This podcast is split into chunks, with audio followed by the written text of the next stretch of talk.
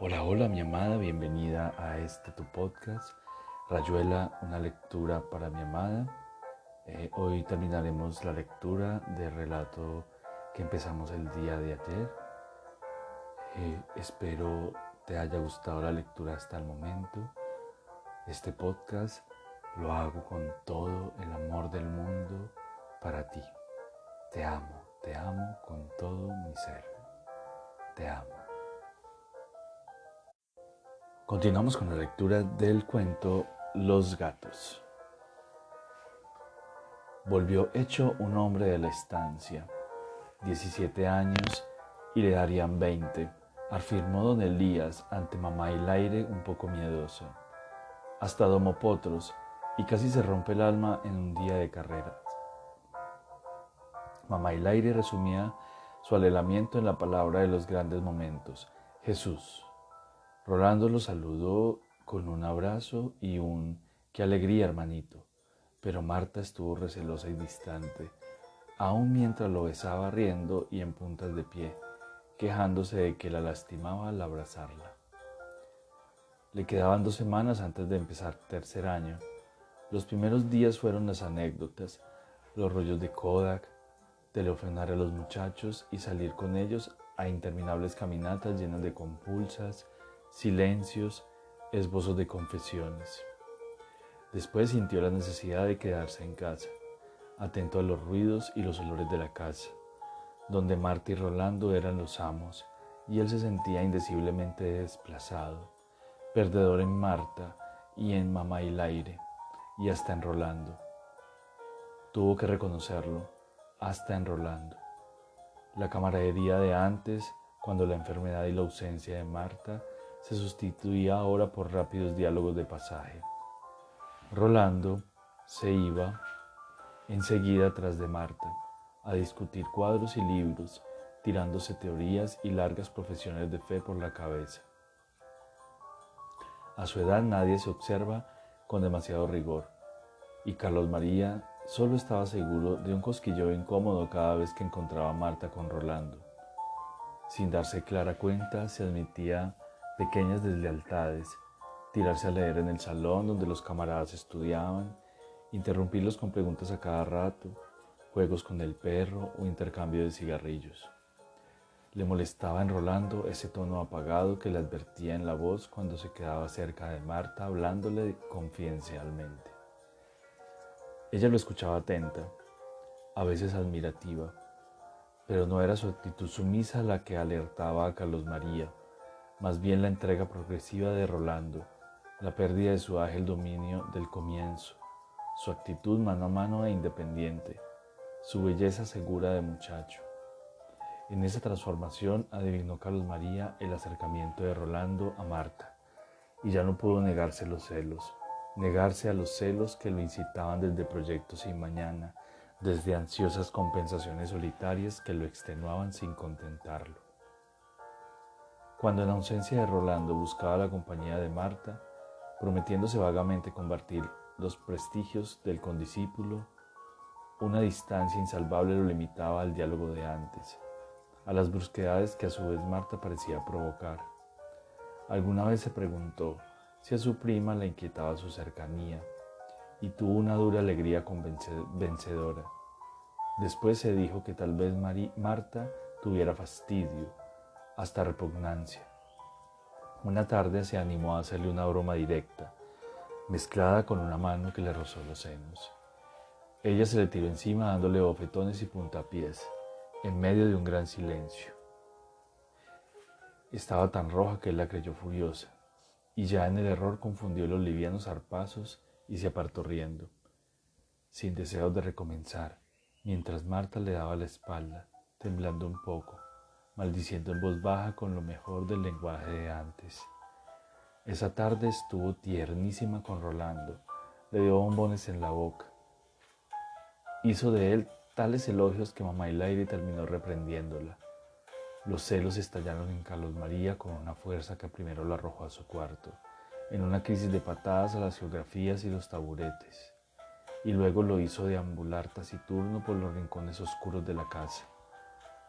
Aquello duró dos días y en la tarde del tercero acabó metiéndose en el vacío estudio de su padre, ya harto de no hacer nada, errando de sillón en sillón, de cosa en cosa, hasta abrir sin pensarlo el viejo escritorio de cortina que ya nadie usaba. La carta estaba en uno de los cajones chicos, mezclada con recibos del campo, olor a palo santo, un discurso de José Manuel Estrada y un número de caras y caretas donde había un poema de Fernández Moreno dedicado al aviador Saint-Romain. Al principio fue fácil leer, una letra clara como en los tiempos de la caligrafía, pero a la vuelta se mezclaba con parches amarillos, hongos incorpóreos que tapaban palabras enteras. La letra era de don Elías, el destinatario. La habría recibido devuelto luego, o era un borrador, un arrepentimiento. No alcanzaba a mostrarse con claridad. Estimada señorita, no me molesta el tono de su carta. Lo encuentro muy propio de quien se cree en el deber de velar por la moralidad pública y privada. Ahora bien, sepa usted que en mi casa se, sin limitación a los parientes y amigos, en cuanto no pretendan convertirse en censores como acaba usted de hacerlo en una forma que yo ni mi esposa estamos dispuestos a permitir. Lamento que haya llegado al extremo de hacer a mi esposa, quién sabe, mejor deberes de mujer y de cristiana. Si esa criatura está mi hogar es porque tanto como yo hemos procedido de acuerdo con nuestra conciencia. Bien sé que para mi esposa ha sido mucho más penoso que para mí, aunque nadie más que yo conoce mis sufrimientos y mi mortificación en este asunto, hasta diría mi arrepentimiento. Por eso me ofende su repentina en algo que es del exclusivo resorte nuestro. Y lamento profundamente que una infundada confianza en usted me haya llevado a confiarle una cuestión de familia. He dado a leer su carta a mi esposa, quien está de acuerdo. Esto que le escribo. Si Marta es el aire, a nadie más que a mí incumbe cumplir con los deberes que de ahí deriva. Mi esposa sabe y sabrá ayudarme, porque en ella, como en las santas, la caridad se ha sobrepuesto a los prejuicios. Aplíquese de esto lo que crea conveniente y mande su religión y su inteligencia. Elías y el aire. La primera noche no fue nada. Durmió duramente hasta muy tarde y sin sueños. Ya al despertar, cuando vacilaba entre levantarse a hacer gimnasia o seguir remoloneando un rato, una angustia incontenible le puso las patas sobre el estómago y una sed y un ahogo le hicieron saltar de la cama. En otro tiempo había sentido lo mismo cuando reflexionaba, siempre así un segundo antes de levantarse, que no le alcanzaría el promedio para eximirse de alguna materia, o que mamá el aire podría morir. Se dejó estar en la ducha fría, negándose al momento en que enfrentaría a Marta y los tazones de café con leche. Pero después estuvo sereno.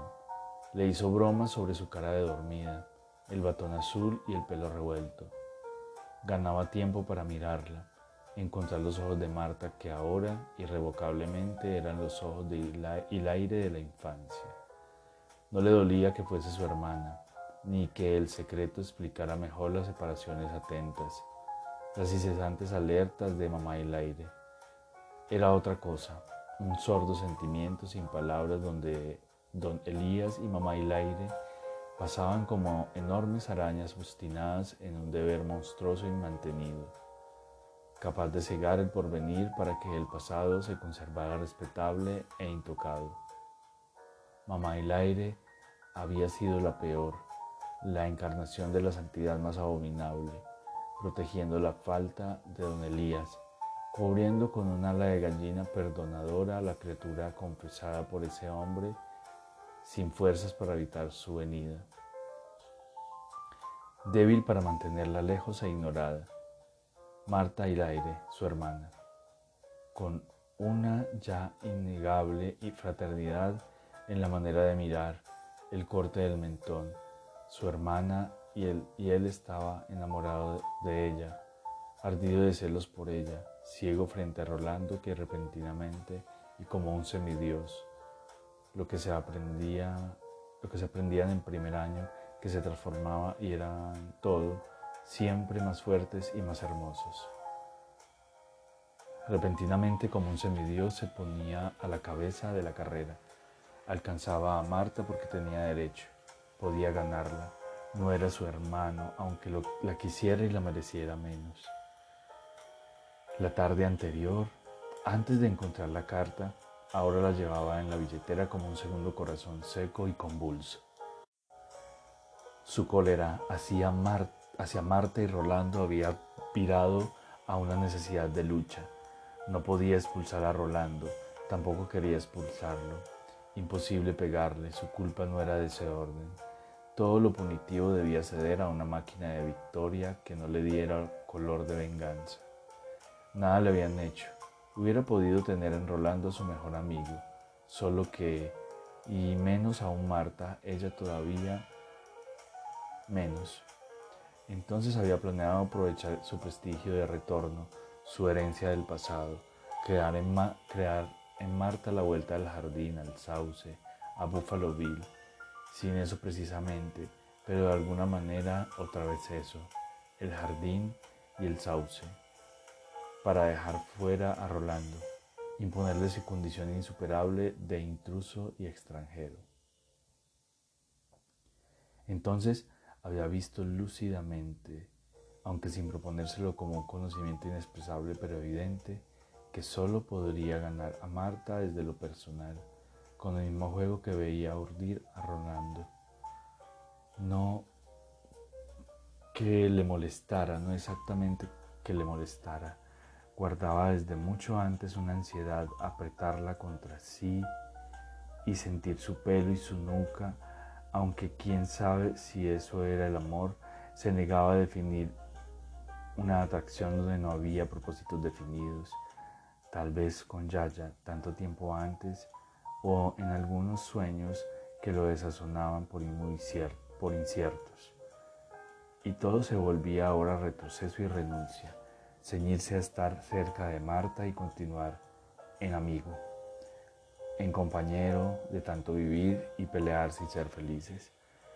Ya no el amor, ya no apretarla contra sí, contra sí, sentir su pelo y su protesta, dejarla ir con Rolando y su camino, volver al orgullo de los 14 años, antes que Rolando viniera a la casa, cuando Marta era una molestia en su orgullo masculino, incomodidad en cada cena, cada viaje, cada cine, darse la vuelta, a la vez cuenta al rato, cuando el soliloquio parecía haberse agotado satisfactorio, que no podía ser, que la idea de Rolando con Marta era como nunca esa avispa rabiosa en su puño, las leyendas de la tabla redonda, guardianes de su, de su hermana.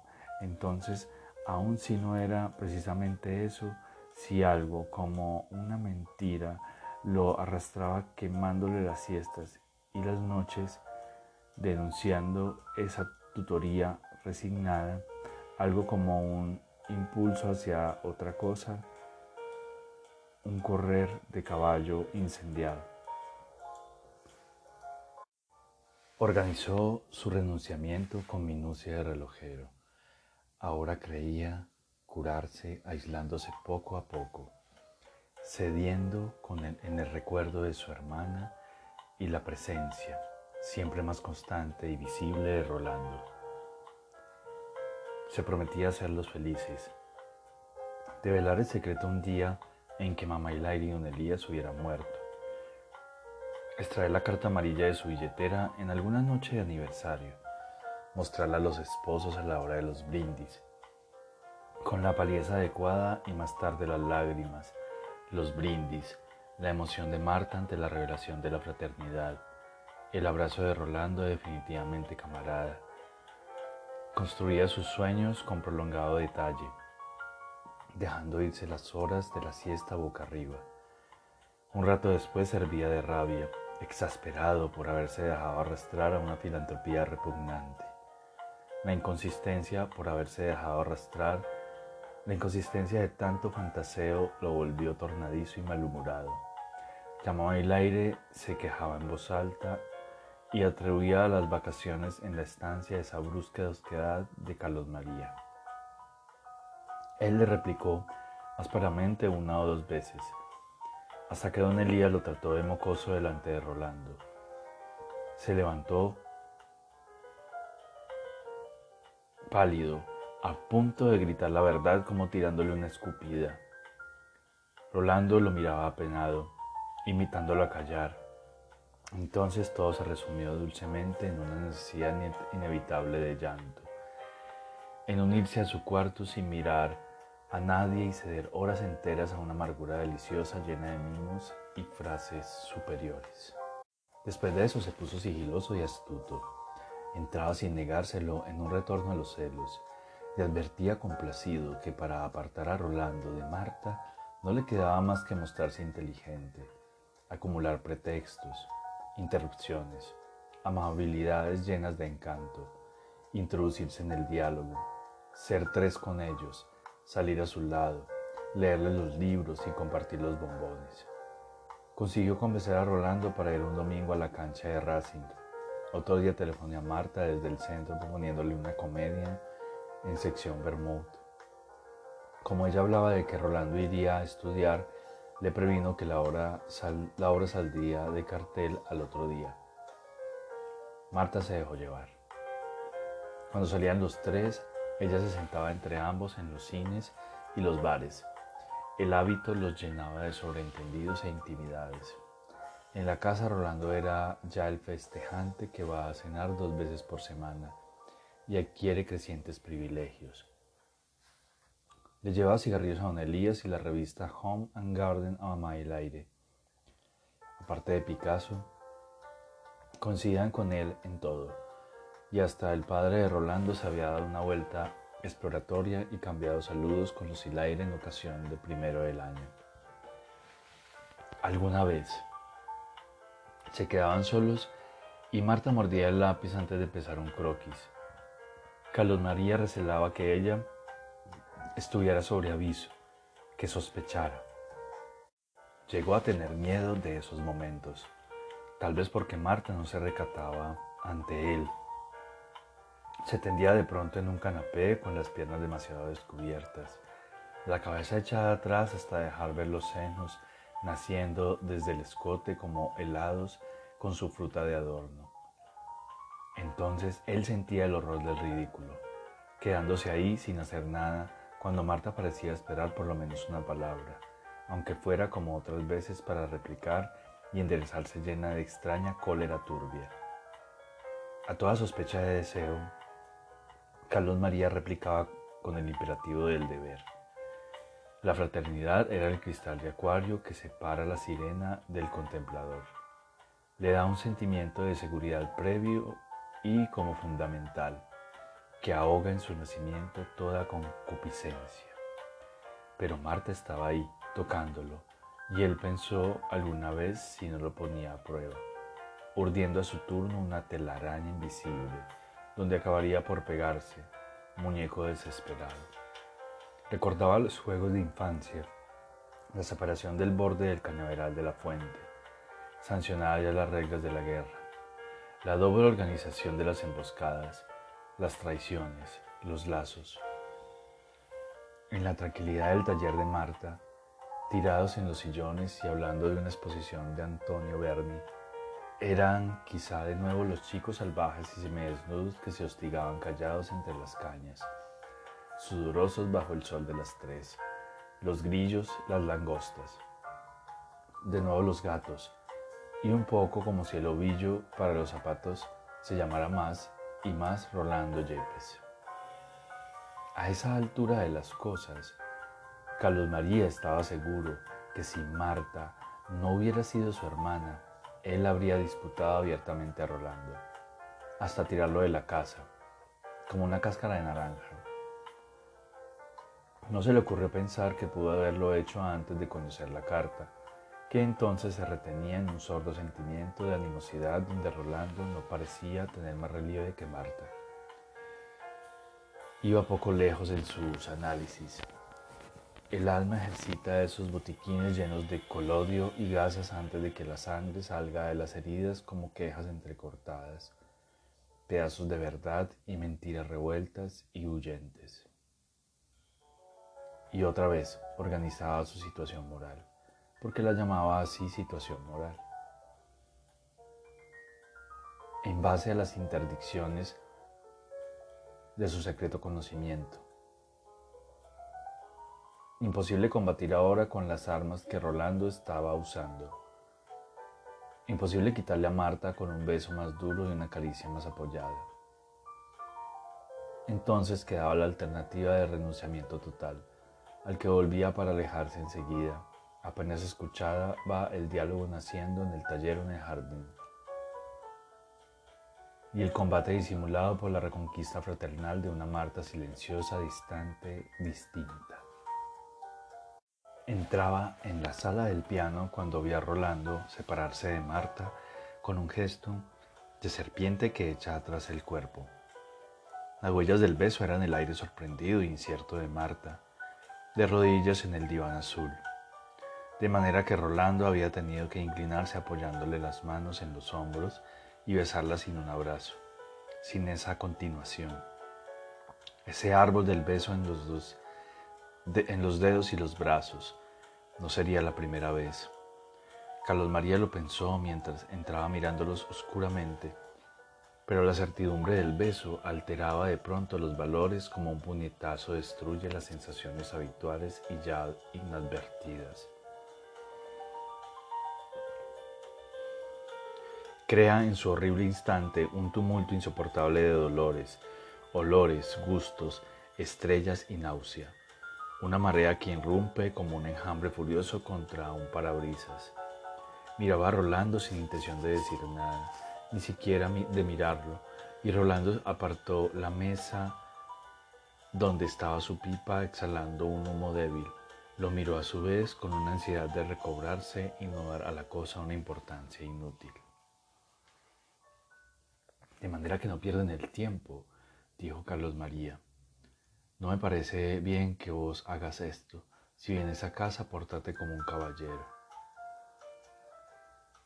Le demasiado duraz, dijo Marta, tendía ahora en el diván y mirándola, mirándolo burlona.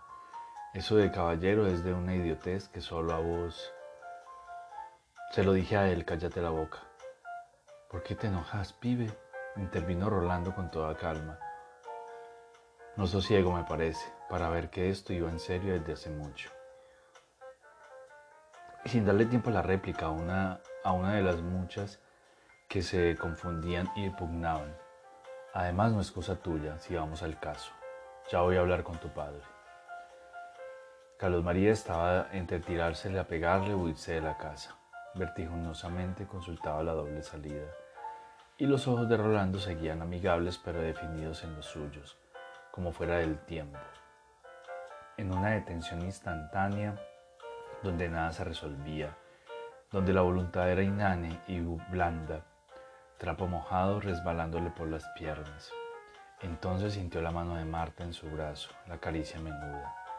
Los dos lo miraban como a un chico condescendientes y dándoles oportunidad de borrar el mal momento. Los ojos de Carlos María bajaron antes de que los de Ronald, Rolando. Su mirada recorrió el cuerpo de Rolando, de arriba abajo como el chorro de la manguera contra la hiedra del paredón, resonando sordamente. No miraba a Marta, sentía su mano caliente sobre la camisa, se dio vuelta y corrió.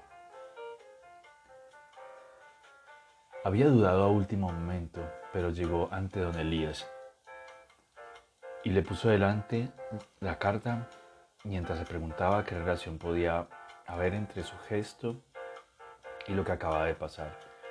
Pero lo hizo como si algo le dijera que estaba bien, que convenía liquidar todo asunto pendiente antes de que empezara una nueva etapa, la destrucción de papeles y fotografías, la víspera de una operación. Sufría poco, la angustia era más intensa que cualquier dolor, sentía necesidad de emprenderla contra algo, si ese algo hubiera sido Rolando, se habría tirado contra él. pero no era, y tampoco Marta, tal vez ambos juntos, la entidad que abominaba en ellos desde el momento de su beso. Don Elías miró la carta con minucia, chasqueó la lengua y dijo algo sobre la curiosidad mal encaminada. Nadie te dio permiso para que andes revolviendo mis papeles. ¿Dónde encontraste esto? Al contestarle pálido de rabia, Carlos María guardaba la actitud siempre teatral del que pide explicaciones un escalón más arriba del abrumado interlocutor, envuelto en la grandeza del acusador público. Pero don Elías lo empujó hasta un sillón cercano al suyo. ¿Qué pavada se te habrá metido en la cabeza? Marta es tu hija, acusó él, jadeando un poco, muerto de miedo y lástima. No seas papanatas, parece mentira que tengas la edad que tenés para venirme con esas comedias. ¿Cómo pensás que te hubiera dejado crecer en semejante error? ¿Para qué? Decime. La carta es de tu puño y letra. La carta dice que Marta es el aire, y eso sí que va a ser la única novedad para vos. Te lo hubiera hecho saber cuando cumpliera los 18, pero ya que estás así, es tu prima, Sonso, solamente que es hija de Luis Miguel. No es cierto, murmuró Carlos María, empezando a entender que era cierto. Me estás engañando de nuevo. Te debería cruzar la cara de un revés, cortó don Elías sin demasiado enojo.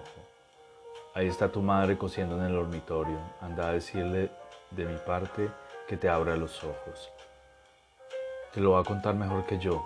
Anda y déjame trabajar en paz. No volvás hasta que te haya bajado la cresta. Un botón aquí, los pespuntes. Sí, era la hija de Luis Miguel y Laire y una muchacha muerta en el parto. La carta de don Elías, alcanzame la caja de las agujas, no te quedes como el, al helado, se dirigía a una parienta que dio en el clavo y se alzaba en nombre de los mandatos de la iglesia. Fue fácil arreglar la cuestión del apellido. Don Elías era influyente por entonces y había necesidad de cubrir a Luis Miguel, candidato a senador por Buenos Aires. Mi pobre hermana, Dios la tenga en su gloria. Aceptó pasar por madre de Marta delante de la gente y cuando se la llevó la gripe nosotros seguimos con la mentira piadosa. Máxime que Rosales había aceptado que le pusieran el apellido y el nombre se murió al poco tiempo. Y el pobre se murió al poco tiempo. Te diré que todos los parientes cercanos conocen la verdad y han estado siempre de acuerdo ya ves que al final Elías ni siquiera mandó esa carta. Y uno de estos días lo hubieran sabido antes. Íbamos dejando pasar esas cosas, son tan penosas.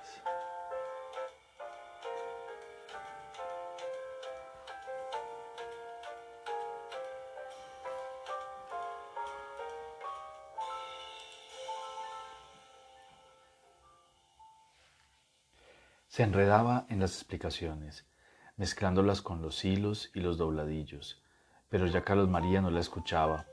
Marta es el aire, y de nuevo su prima, el aire pero su prima. Con todos los derechos recobrados, su largo sacrificio inútil, otra vez solo y desnudo a la par de Rolando. Ahora, y fue saliendo del dormitorio con sigilosa lentitud, podía ganarle a Marta, besarla después de su beso, decir que todas esas semanas había estado sacrificándose, Repetía lo del sacrificio para convencerse, porque Marta era el aire. La libertad lo negaba al fin como un extravío. La pérdida de todo asidero se aferró al pasamanos para asegurarse de que estaba bajando. Oyó reír en la sala del piano, después un acorde, Rolando picando el principio de una rumba. La puerta estaba entornada y él tenía derecho a abrirla de par en par ir al encuentro de Rolando y Marta, decir simplemente, soy yo, vengo a quedarme. Recordó que no había pedido disculpas a don Elías, pero ya estaba echándose atrás cuando lo recordó. Esto pasaba un lunes, y el martes por la tarde Marta vio entrar a Carlos María con un atado de cigarrillos de la marca que a ella le gustaban. No era todavía la hora de Rolando, de manera que él fue a tenderse en el sofá con las piernas estiradas. Dueño del taller en donde Marta retocaba una naturaleza muerta con azules y amarillos. La noche anterior, cuando se reunieron a cenar, sin Rolando, Carlos María esperó que sus padres continuaran las revelaciones de la tarde para dejar aclarado el asunto ante Marta. Tal vez ellos aguardaban lo mismo de él. Y la cena pasó sin que casi se hablara. Ese zapallo parece una pelota de rugby. Antes de dibujarlo pensé que en un rato en voz, siempre fuiste mi musa y no es necesario que me quemes la funda del sofá. Deja de trabajar un rato, dijo Carlos María. Me gustaría hablar con vos. Te veo tampoco ahora. ¿Por qué no te haces ver? A veces llego cuando no debo, ya sé. Los dos habían esperado ese punto para acercarse a la discusión necesaria. Marta le aceptó un cigarrillo y se vino junto a él. Se sentó en el borde del sofá. Oyeron a mamá y el aire preguntando si no habían visto los ovillos de lana. El taller estaba claro, con una claridad sin límites ni matices, una luz ubicua que Marta obtenía a esa hora en torno a su caballete. Fumaba meditativa, sin mirarlo. Carlos María alzó la mano ociosa con el ademán antiguo, que amenazaba siempre despeinarla, y la vio responder exactamente con un gesto de portadora de ánfora o del persa en los subterráneos de la ópera. Se rieron. Ayer estuviste odioso, no te lo perdonaré, perdonaré nunca. Lo que hice fue perder el tiempo, tampoco me lo voy a perdonar nunca. Yo te creía mi amigo, dijo ella innecesariamente, como para llenar un blanco con una pincelada cualquiera. Pensaba en lo que había sentido al verlo entrar con el rostro contraído. Rolando echándose hacia atrás, como un látigo, el diálogo instantáneo sin satisfacción, y después Carlos María dándose la vuelta y corriendo hacia afuera, trepando la escalera sin mirarlos, tal vez mordiéndose una mano como cuando chico, los dientes y las lágrimas mezclados en la piel de la mano. De todo lo ocurrido recordaba más la fuga de Carlos María que la delicia apagada del beso se preguntó si él creería que era el primer beso de Rolando. La cara y que no la había hecho feliz. Lo oyó murmurar confusamente algo, la cara nublada por el humo y el gesto amargo. Hizo a su vez el ademán de peinarle el mechón que le caía sobre un ojo, y él la dejó sin moverse, entregado al roce liviano de los dedos. No sé, me pareció horrible ver que estabas enamorado de él. ¿Por qué horrible, idiota? ¿Y qué comprobación es esa? ¿Besarse? No sé, nunca lo había visto besándote. No porque vos estuvieras ahí, besándolo, ¿sabes? Fue al ver que él te besaba, lo vi tan claro inclinándose sobre vos para besarte.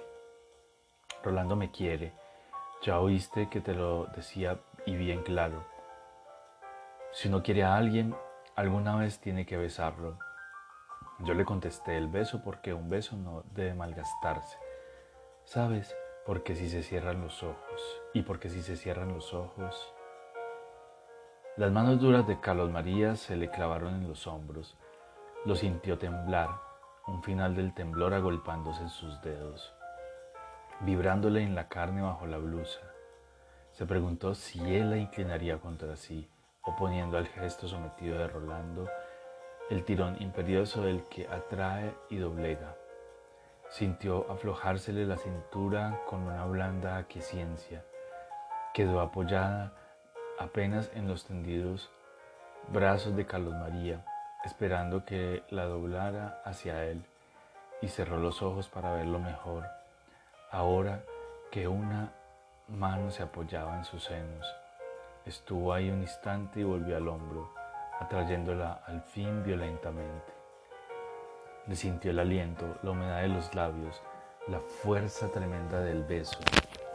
Trastornada, dándose todavía al abrazo, esperó sin respuesta a la delicia del abandono y ya algo en ella denunciaba el contacto queriendo hacerlo más insistente, arrastrar a Carlos María en la entrega, pero lo sentía distante, luchando tal vez por cercarla, incidir en la zona donde ella era por fin la sesión, luchando desesperado y vencido por un despojo que se quedaba en las manos, en los labios, en el calor horrible de dos caras que se han buscado y saben que eso de alguna manera no es el encuentro. Porque, porque el balbuceo de Marta llegó a Carlos María cuando lentamente se desgajaba del beso, ayudándola a incorporarse otra vez. Una sed fría y húmeda se le pegaba a las fauces. Miraba a Marta de arriba abajo como previendo una explicación imposible, adelantándose a encontrar coartadas y disculpas.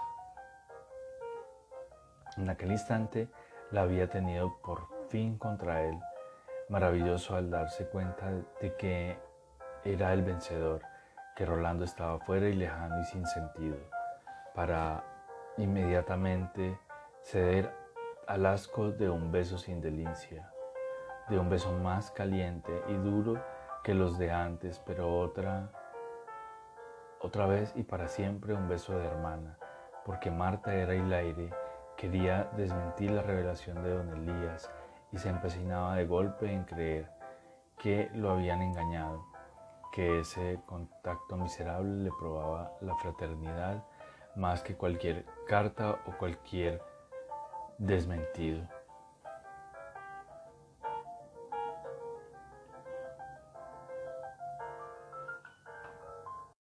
y algo espantoso con la belleza detrás llorando.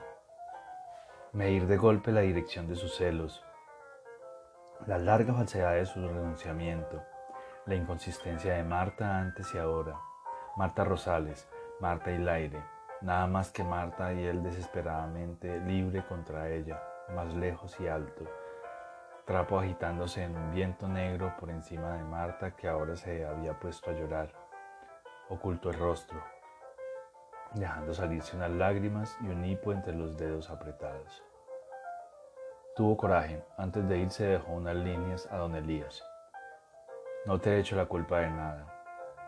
Alcanzo a darme cuenta de que hay tanta mentira en mí que me llevaría años desenredar la madeja en que estoy convertido por dentro. Creo que me hiciste un daño al quedarme al lado de ella. Después me parece que no que eso ocurre en todas las familias y que no tiene la culpa de que yo esté loco. Todo el día he estado pensando que mamá y tú me engañaron de nuevo, que Marta es tu hija, pero mira, papá, también esta acusación la tiro para que no me dé en la cara, porque así me salvo a ratos de sospechar que es una defensa, una excusa una conformidad moral.